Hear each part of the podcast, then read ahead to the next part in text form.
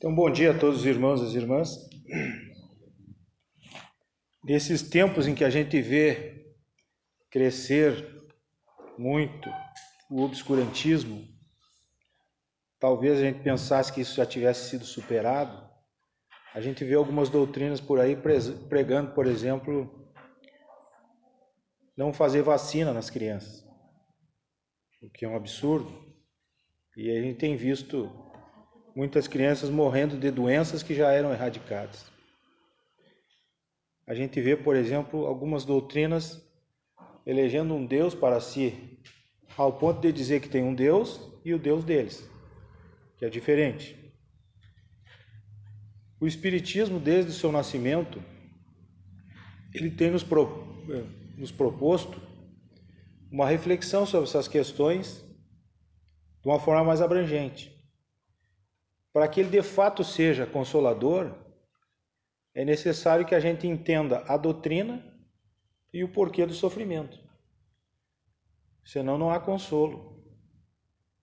O objetivo do Espiritismo foi com que a gente entenda todo o processo da vida, da existência, que são duas coisas diferentes, do ponto de vista do Espiritismo.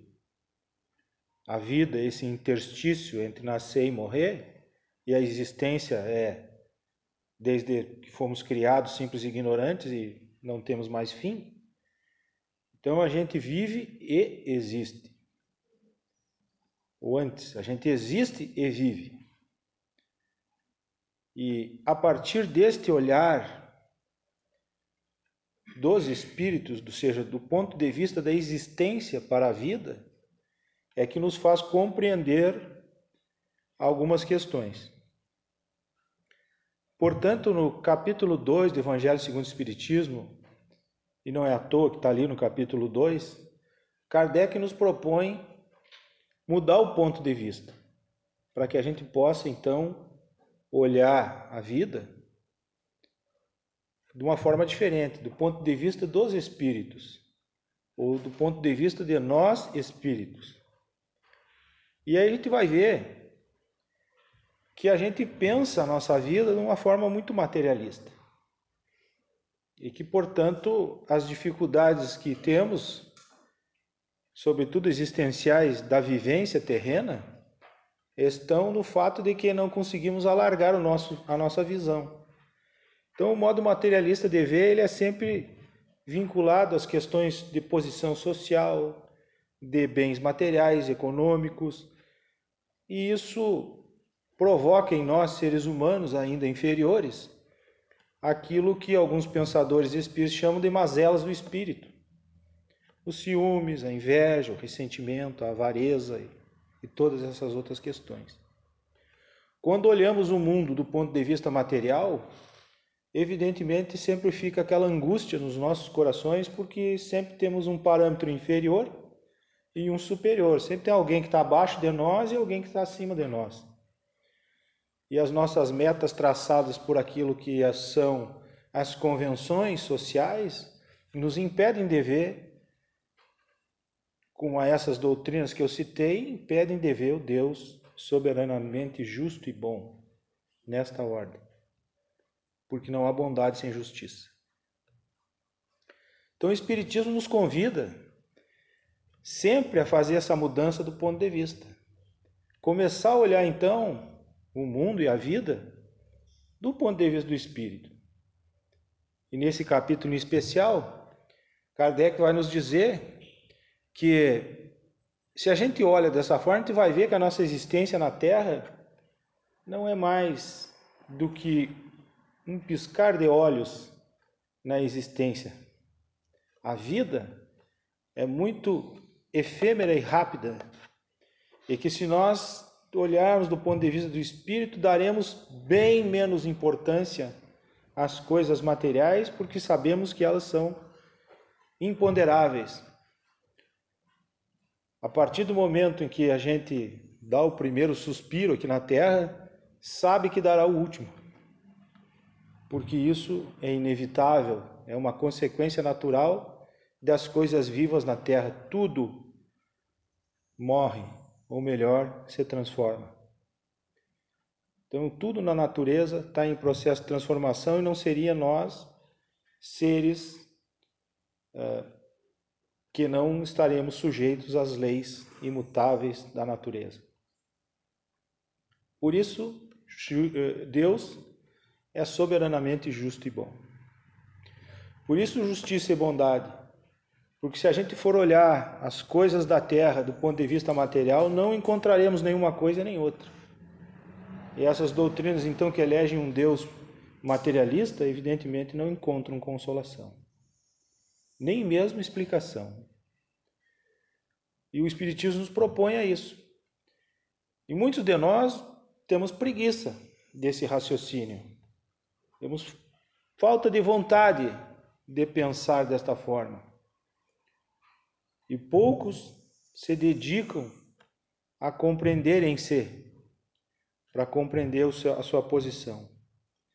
Então temos uma certeza que vamos retornar ao, ao mundo espiritual.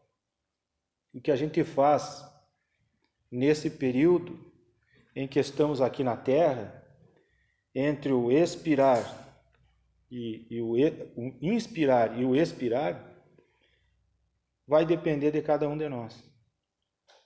Por isso, a liberdade que Deus nos dá, livre-arbítrio. É muito.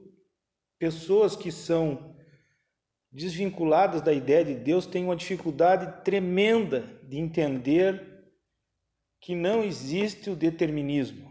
Não está determinado em lugar nenhum, nem por Deus, nem por ninguém, o que vai acontecer na sua vida, a não ser por você mesmo. E isso é difícil para eles compreender, porque eles não compreendem a justiça e a bondade de Deus, que nos dá a nós, a cada um, todas as possibilidades de agirmos como a gente quiser. E que, portanto, o Espiritismo tende e quer ser uma doutrina consoladora, porque nos entrega a possibilidade de raciocinando sobre as questões e entendê-las. E a partir do momento que a gente entende todas as questões da vida, a gente se consola, a gente uhum. entende uhum. e, consequentemente, não sofre. Por isso, o Espiritismo escolheu como base da reflexão doutrinária o Evangelho de Jesus. E hoje, nessa reflexão, eu vou pegar alguns pontos para vocês, eu e vocês, refletirmos sobre esta questão e por que ela foi, ela foi escolhida, esta doutrina. Na análise das consequências, ou seja, da ideia da obra do Cristo, porque Jesus também era um consolador, e não nos cabe a nós, com arrogância, nos arvorarmos de o Consolador, o único, porque isso já seria contrário a uma ideia de humildade. Então, há este como há outros. Mas a doutrina espírita, ela ela quer ser consoladora por isso. Então, quando Jesus dizia, por exemplo, a cada um segundo as suas obras, ele falava do trabalho, ele falava da obra, e a obra determina a paga, cada um segundo aquilo que faz. Isso para ficar claro que Deus é soberanamente justo e bom, ou seja, cada um faz alguma coisa, recebe em troca a ação daquilo que fez. Se você faz só coisas materiais, recebe aqui na terra. Por isso Jesus dizia: onde quer receber a tua recompensa? No céu ou na terra? Você que faz a escolha. E aí a gente vai percebendo que todas essas questões de mudança de ponto de vista, de olhar do ponto de vista do espírito, até mesmo estas questões que parecem falas desconexas, conceitos filosóficos ou religiosos que não têm relação direta com a vida e conosco, passam a ter. Passam a ter consequências. Por isso Kardec diz: se você muda o teu ponto de vista, traz consequências imensas à sua vida porque você vai dar menos valor às coisas materiais e mais valor as coisas espirituais. Em observando a fala, a cada um segundo as suas obras, nós temos então esse trabalho para fazer, a obra. Qual seria? Primeiro, de acordo com os espíritos superiores, a fé. Mas não a fé porque eu vi a pessoa que estava lá na frente expondo a doutrina espírita dizendo que eu tinha que fazer tal coisa. Não, não é, não se trata dessa fé. A fé do raciocínio, daquela que pode se tirar deduções e que, portanto, há consequências. Jesus deu na sua doutrina inúmeros exemplos. Muitas das suas parábolas são com relação a isso. Uma das mais bonitas é quando Pedro, Jesus chama os discípulos e diz: Olha, agora vocês vão sair pelo mundo aí pregando. E Pedro chega a ele e diz: Mas como? Nós não temos nada, não temos o que comer, não temos roupa, não temos. Né? Como é que vamos sair por aí? E aí Jesus diz, diz a eles: né? Homens de pouca fé. Nem Salomão, na sua maior opulência, se vestiu como os lírios do campo. Eles não, não fiam, não tecem. As aves do céu, por acaso, guardam em celeiros? Também não, mas Deus os alimenta. Ele estava querendo dizer que não, se você tem determinação e fé, você vai conseguir fazer a tua obra. Então a fé não é só em Deus, é em si. Se você não acredita em si, quem acredita? Ninguém. Então devemos compreender que a fé é uma fé inabalável. São muralhas que a gente ergue para se proteger das tentações daquilo que é negativo. O nosso trabalho, então, é construindo essas estradas da moralidade. Então, a nossa obra, para que ela seja segundo a nossa obra, ela tem que passar também por essa questão da mudança moral, intelectual, interior. Vencer a si mesmo, as suas dificuldades, as suas mazelas. Kardec dizia ali naquela frase que aparecia, na propagandinha que estava passando antes, que se reconhece o verdadeiro espírito pelo esforço que ele faz para se modificar, para se melhorar. Então, esse é o nosso trabalho nosso trabalho também é a cesta da caridade. Agora que passou o Natal, é fácil da gente exemplificar. Quando a gente vai fazer a ceia de Natal, geralmente em família, a gente liga para um, para outro, ah, o que, que tu vai levar? Não, eu levo um arroz de grego, outro leva um frango assado, outro leva um, uma salada, um, um doce, uma coisa, uma... e se reúne, cada um com o seu prato. Termina a ceia, geralmente sobra. E aí o que, que a gente faz? A gente pega e divide. E geralmente tu leva para casa mais do que tu levou. Às vezes tu levou um arroz de grego, leva galinha, leva doce, leva né, um monte de outras coisas que você não levou. E esta é a partilha. Isso está exemplificado na multiplicação dos pães e peixes. Se você acredita que realmente Jesus produziu peixes e pão do nada, estão enganados, isso não, não derroga a lei da natureza. Ao contrário, ele, ele chamou as pessoas de ver junto em tudo que vocês têm, aí vamos reunir aqui, vamos dividir que vai dar para todo mundo. Porque geralmente a gente é egoísta e ele conhecia a nossa natureza. Então a partilha é o nosso trabalho. Isso é caridade. A gente tem que partilhar o que tem. Leva o que tu tem. Põe na, na mesa. Divide com quem? Com os outros. E você vai receber muito mais. Quando sair daqui, quando for embora daqui, vai levar mais do que trouxe. Esta é a ideia. Então, o desprendimento em favor do próximo, esse é o nosso trabalho. Isso nós temos que fazer agora. Isso que a doutrina espírita nos pede. Se nós mudar o nosso ponto de vista, começar a olhar do ponto de vista do espírito, nós vamos enxergar nisto um trabalho a realizar e que devemos então nos dedicar o máximo e o mais tempo possível nesta caminhada, cada um segundo as suas obras, para nós entender o que Jesus estava dizendo. A caridade, que é a segunda maior proposta, Por que segunda maior, se não é a primeira? A primeira é você. Se você não muda, não, o jeito de pensar, de agir, não se moraliza, não, não faz o resto. Não ama, não é caridoso, não é. Só quando a pessoa trabalha em si mesmo é o que ela vai fazer. Isso é difícil de entender, mas Jesus falava nas suas falas a, da solicitude. Como é que era a caridade para Jesus? Ele dizia: se alguém te pede o manto, dá também a túnica. Se alguém pede para você, vai, vai comigo sete quilômetros, vai com ele setenta. Mas vejam, a ideia é se alguém te pede, porque a caridade ela é assim, ela deve ser espontânea. E no caso da doutrina espírita e do cristianismo, ela é a solicitude, ou seja, quem te solicita. Se alguém te solicita alguma coisa que você tem, dá. Mas não prometa. Não prometa coisas que você não tem ou que pretende obter. Ah, quando eu tirar a Mega Sena, eu vou ajudar todo mundo. Que valor tem? Nenhum. Pode ser que você nunca tire daí. Não vai ajudar ninguém? Não. Jesus estava lá parado, debaixo de uma árvore, num calor que nem está agora.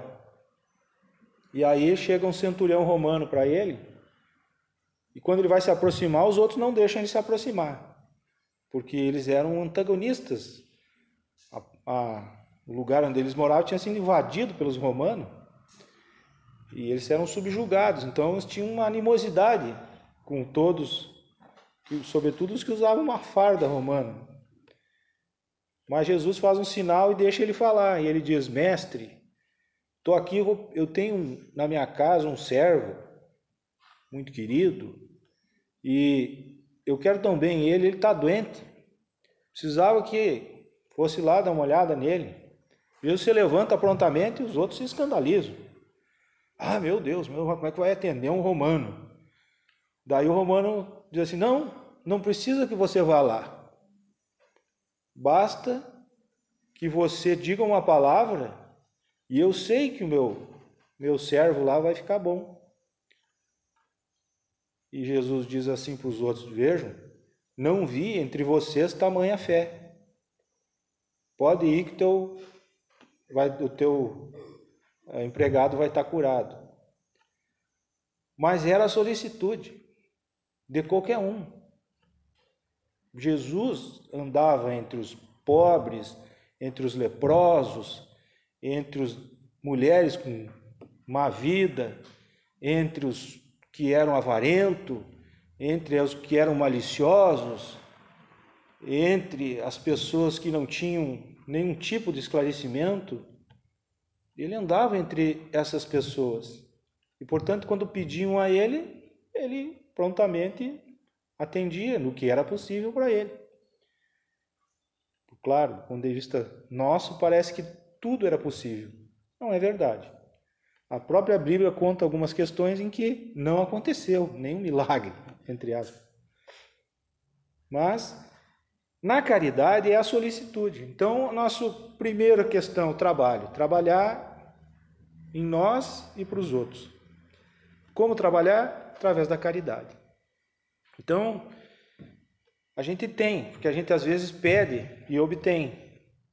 Mas depois que a gente obtém, a gente não não entrega mais, por causa do egoísmo. No estoicismo, que é uma doutrina de pensamento é, grego, muito antigo, muito antes de Cristo, eles achavam que Deus era a natureza. Então, entre os pensadores do estoicismo, eles diziam: quando a natureza te entrega alguma coisa, pega e usufrui com alegria. Porque se te ofereceu é porque tu merece. Porém, quando a natureza te pede de volta o que lhe foi oferecido, entrega com a mesma alegria do dia em que tu recebeu. E esse é o problema. A natureza entrega para a gente muitas coisas e quando chega na hora da gente entregar de volta, a gente se desespera e não quer mais entregar. Egoisticamente, achando que todas as coisas no mundo giram em torno da nossa pessoa. Com esse pensamento não dá para ser caridoso. Com esse pensamento não dá para ser desprendido, porque a gente tem que se desprender das coisas. Sobretudo daquelas que não nos custam nada. Um bom ouvido que ouve, uma boa palavra que consola, um bom amigo que dá um tapinha nas costas, alguém que nos ajuda numa tarefa difícil. Esta é a maior caridade, aquela que não tem valor, uma questão que o Espiritismo deixa bem claro é que tudo aquilo que tem valor é o que não tem valor material. Tudo que tem valor verdadeiro não tem valor. Não dá para botar o valor. Então, o amor dá para quantificar, dá para dizer quanto vale em dinheiro ou em coisas materiais? A felicidade dá para dizer quanto custa a felicidade? Dá para dizer quanto custa uma família tranquila? Dá para dizer quanto custa um filho, uma mãe, um pai, um tio? Não. Então isso tem valor. Quando você consegue colocar o valor na quanto custa a tua casa, isso não tem valor. Quanto custa o teu carro? Se você consegue quantificar ele, porque ele realmente não tem valor. Quanto custa a tua faculdade, teu diploma? Dá para quantificar, dá para dizer? Então não tem valor. O que tem valor é o que não tem valor material. Então, se a gente consegue perceber isso, a gente vai entregar para aqueles que pedem a nossa presença caridosa algo inestimável. Inestimável, que não dá para estabelecer o valor que tem, porque não tem valor. É tão precioso que é. Nosso amor, a nossa dedicação, a nossa força, a nossa vontade de ajudar, isso não tem valor. Isso é um bem mais inestimável da terra, porque somos existenciais, não somos seres materiais. Daqui um pouco a gente morre e isso a gente leva junto. Então, por isso Jesus dizia para a gente: os últimos serão os primeiros. Quais são os últimos? Ele dá um exemplo até. Quando fordes numa reunião, não senta na primeira fila, senta na última, porque o dono lá da casa pode pedir que você se retire da primeira fila para alguém mais ilustre sentar no teu lugar. Então, é humildade. Então, quem são os últimos? Os humildes, os pacíficos, os abnegados. Aí vamos ler, ver lá no Sermão da Montanha. É, quem, quem são essas pessoas? Quem são aqueles que Jesus vai dizer que são os últimos? E esses serão os primeiros. Serão os primeiros aonde? Porque os humildes, os pacíficos, os abnegados, geralmente aqui na terra, são os últimos. Não são? São os últimos a aqui. Porém, nós pretendemos ser os primeiros em outros lugares, onde a nossa vida, centrada na ideia de que somos espíritos imortais, tem mais valor.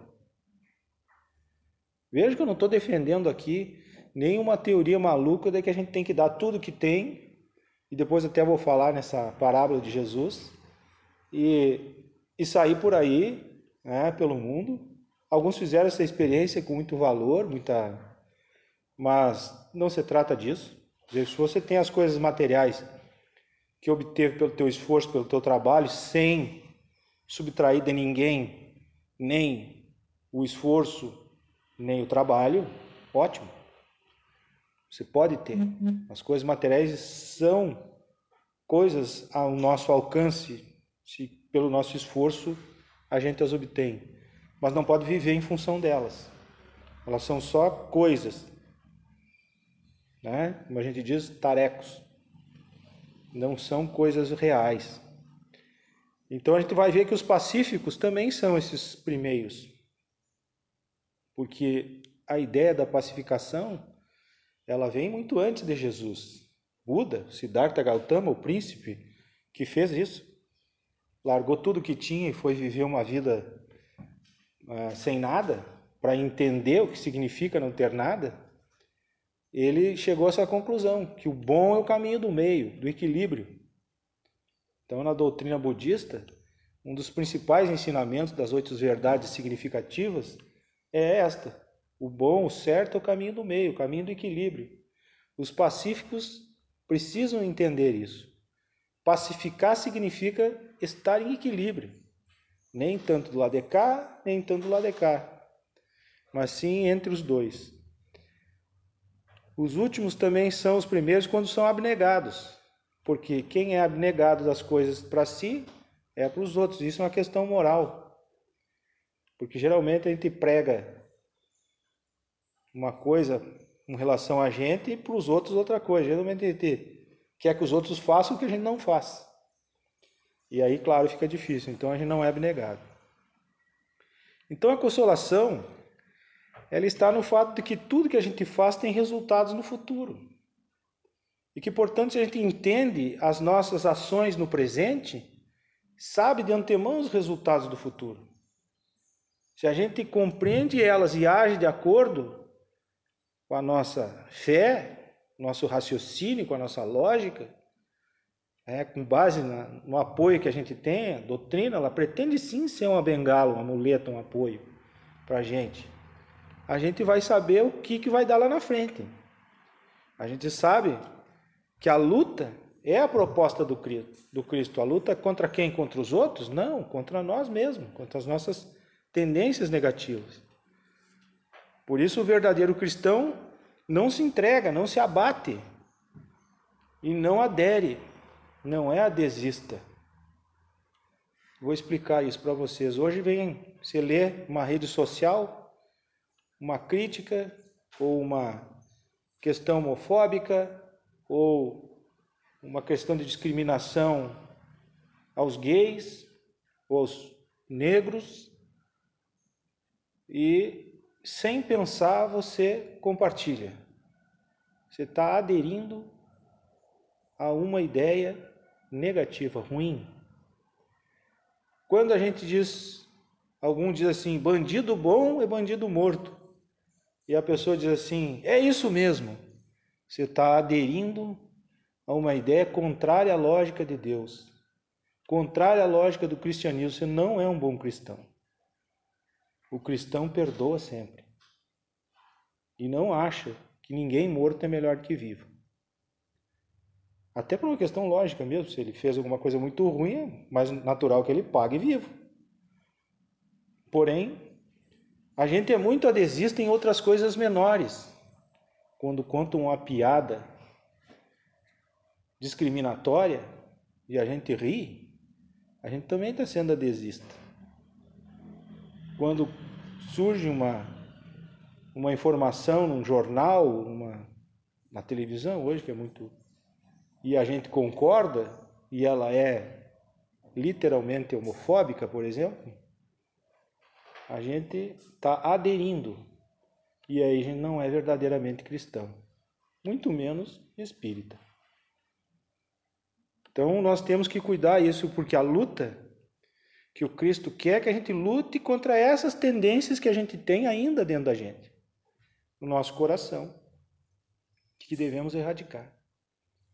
Porque a gente não pode se dar o luxo de pensar negativamente que nem os outros, porque a partir do momento que a gente sabe que não deve, não deve. A nossa consciência vai nos cobrar. Então Kardec considera o bom espírito aquele que se esforça para ser melhor, como dizia a frase. Então a vida ela é muito mais do que o sustento do corpo. Muito mais. É a oportunidade de crescer. É isso que os espíritos superiores vêm nos dizer o tempo todo. E que nosso crescer é crescer em moral e ética e espiritualidade. Mudar o nosso ponto de vista, começar a olhar do ponto de vista do espírito, significa que quando eu vou fazer alguma coisa, eu penso, mas como vai ser isso depois? O que, que vai acontecer lá na frente depois com essa minha atitude?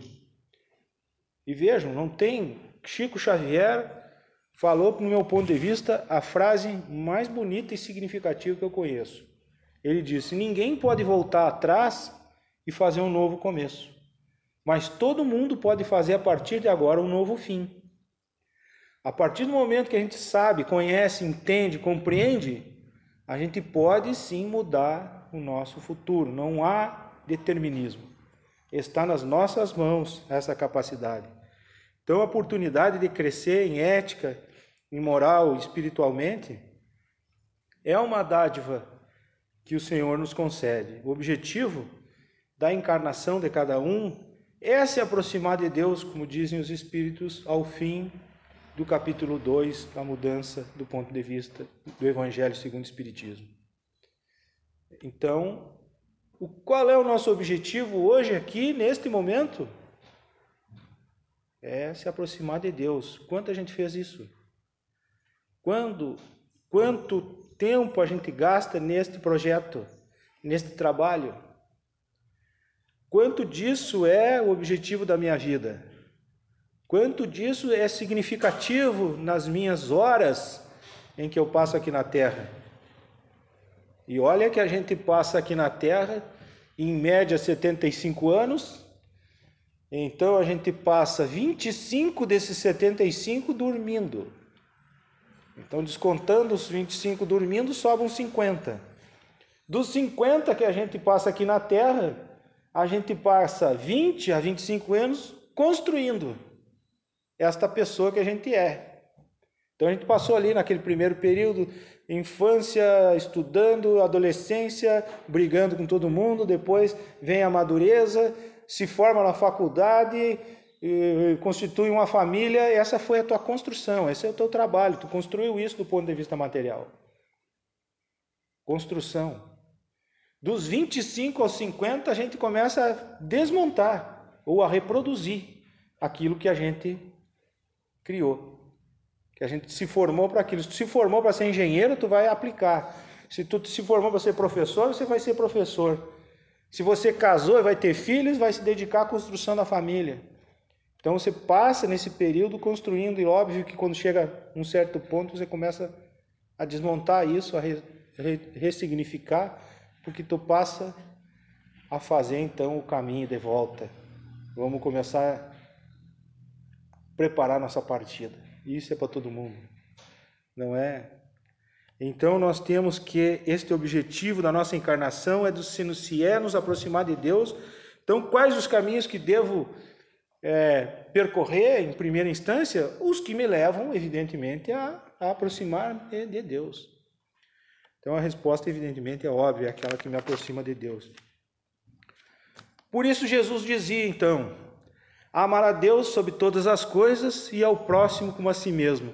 Vejam que parece uma coisa. Amar a Deus, não está certo. Mas vejam a ordem das coisas.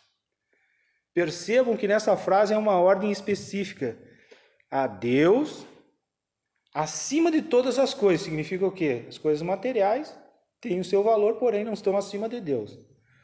Ao próximo que é o que está próximo, geralmente é o que está bem próximo. E, por fim, a si mesmo. Geralmente a gente inverte tudo. A gente ama as coisas mais do que a Deus, a si mais do que o próximo. E aí, claro que não vai dar certo. Então o Espiritismo está nos chamando. A ordem da prioridade é Deus, o próximo a si. Se não for assim, você é egoísta, egocentrista. Então a solução para tudo, de acordo com o Espiritismo, está em nós, está na nossa conduta, na nossa capacidade. Se nós tivermos que eleger um inimigo, algo que nos atrapalha, algo que não, não nos deixa, então, realizar o trabalho, a tarefa, a caridade e tudo mais, para a gente poder caminhar em frente, quem é? Quem é esse inimigo? Se tudo está em nós, Evidentemente que o único inimigo que nós possuímos, a única coisa que nos impede, que não nos deixa realizar as tarefas que temos que fazer, é nós mesmos. E aí a nossa ignorância, a nossa falta de força, a nossa falta de vontade, a nossa inércia, a nossa complacência e por aí vai afora todos aqueles atributos, né? aquelas qualidades negativas porque qualidade nem é um pleonasmo, vamos dizer assim, qualidade não pode ser negativa, mas enfim, a gente tem e que é, nos impede muitas vezes é, das minhas, dos meus as minhas derrotas estão necessariamente vinculadas às minhas atitudes e não estão vinculadas a nenhum outro tipo de inimigo. Por fim, Jesus sempre nos fala do perdão. E não poderia eu falar na doutrina espírita sem falar nesta como consolador com essa ideia. Porque o perdão, do ponto de vista do Cristo, é o perdão libertador. E o Espiritismo nos dá a compreender o porquê que Jesus diz assim: olha, o perdão verdadeiro é aquele que esquece as ofensas. Porque vejam bem, se nós somos seres encarnados aqui na Terra e não perdoamos, e ficamos com a nossa mente sempre vinculado com aquele com o qual a gente tem um problema, quando a gente morre, com quem que a gente vai se encontrar? Lá no outro lado. Ou seja, se lá no outro lado a gente está sempre com aqueles que pensa que está, vai estar tá com esses que são os nossos inimigos que a gente não perdoou. Por isso, Jesus, sabendo como é que era a vida espiritual, diz: olha, esqueçam as ofensas. Se você não esquecer as ofensas, quando você chegar lá no plano espiritual, tu vai estar no meio daqueles com os quais você não conseguiu esquecer as ofensas. E lá eles vão te ofender de novo. Então veja como é que é o raciocínio lógico da ideia primordial do perdão. O perdão que esquece a ofensa te liberta. Tu vai em frente, tu segue a tua vida, vai para frente, vai para o plano espiritual. Esqueceu aquele, deixa ele para trás. O que, que tu vai fazer? Ele já te ofendeu? Ninguém pode voltar atrás e fazer um novo começo, mas pode fazer um novo fim. Esquece a ofensa e segue. Embora alguns espíritos às vezes preguem a ideia de que não, não existe como perdoar e esquecer, estão equivocados porque a ideia está ali no livro dos Espíritos e no livro Evangelho segundo o Espiritismo, o perdão é o esquecimento das ofensas. Então, quem não esquece, depois, quando chegar no plano espiritual, vai estar vinculado àquele com os quais não esqueceu, onde a sua mente e o seu cérebro estiver lá. Então, o perdão ele é libertador porque ele nos liberta de todas as questões mundanas do mundo, nós devemos então deixar para trás tudo aquilo que nos foi problemas, que foi impostas por nós ou pelos outros. E aí vem o auto perdão. Bom, agora já o mal já foi feito, o que eu posso fazer daqui para frente é diminuir o alcance dele. Se ele ainda vem se propagando em mim através do ódio, rancor, desejo de vingança, então eu corto ele, ele não se espalha mais, ele para ali. Perdão fundamental. Então, quantas vezes Jesus nos perdoa? Sempre. Ele mesmo dizia: se alguém te pede perdão, perdoar quantas vezes? Sete vezes, como diz a lei? O que Jesus dizia? Não, perdoa setenta vezes sete, ou seja, sempre. Então nós devemos perdoar sempre e perdoar a si também, para a gente poder crescer, se libertar daquelas coisas do passado. Se não te perdoa, tu fica vinculado às coisas e os erros que cometeu e aí não avança, não vai para frente. Cometeu um erro, fez uma união que não foi legal e se separou, foi para um trabalho que não deu certo, comprou uma coisa que teve que não conseguiu pagar, falou uma besteira para alguém que não deveria, te liberta disso, pede perdão. Se a pessoa não aceita, azar dela. Você teve a intenção. Segue em frente, não fica parado. Vai para frente. Não fica lá perdido. Então, para a gente entender a frase primordial do cristianismo. Existe uma frase que é primordial, uma, especificamente que de, nela se apoia todo o cristão e todo o cristianismo de qualquer doutrina que você possa imaginar, que é não faça o outro aquilo que não queres que façam a ti. Essa é a fase primordial. Se nós tiver ela na cabeça, sempre que a gente for agir, nunca a gente vai agir errado. Não faça o outro aquilo que não queres que façam a ti. O Espiritismo acrescenta: a questão do respeito.